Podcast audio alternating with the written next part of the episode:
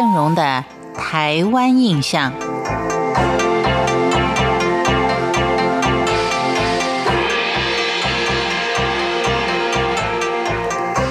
在前几天，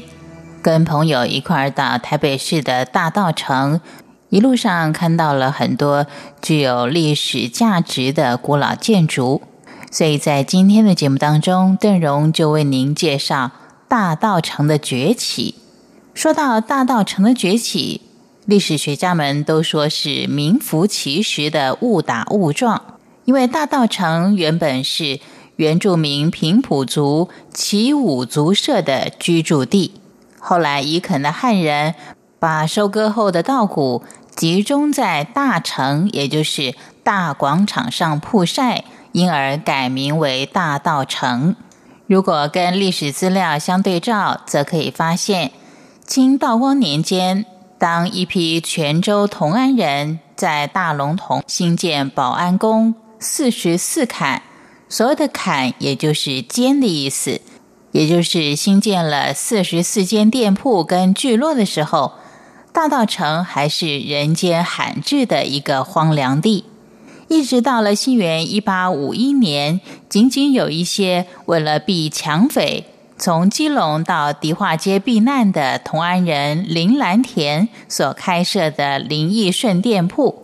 由此就可以确定。大道城是由汉人开发，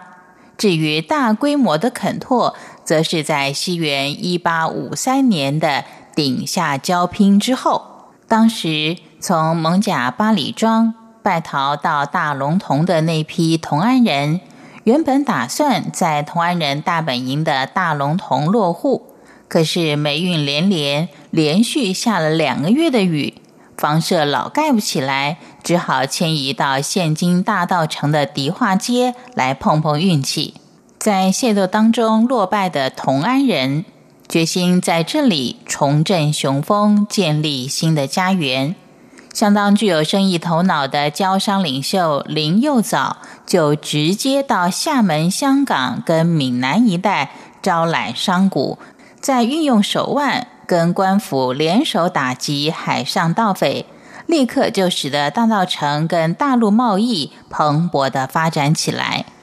当然，仅仅是靠交行贸易，大道城在短期内仍然不容易超越根基深厚的蒙甲，也就是现在的万华。但是后来为何又能够取代蒙甲的商业而居牛耳的地位呢？一来是因为蒙甲河港淤浅，二来是蒙甲人民风保守，而且相当的排外。在西元一八六零年淡水开放成通商港口之后，蒙甲人硬是不上外国人在当地设商行，于是就把这个大好的商机拱手让给了大道城。再加上刘铭传把铁路驿站设在大道城。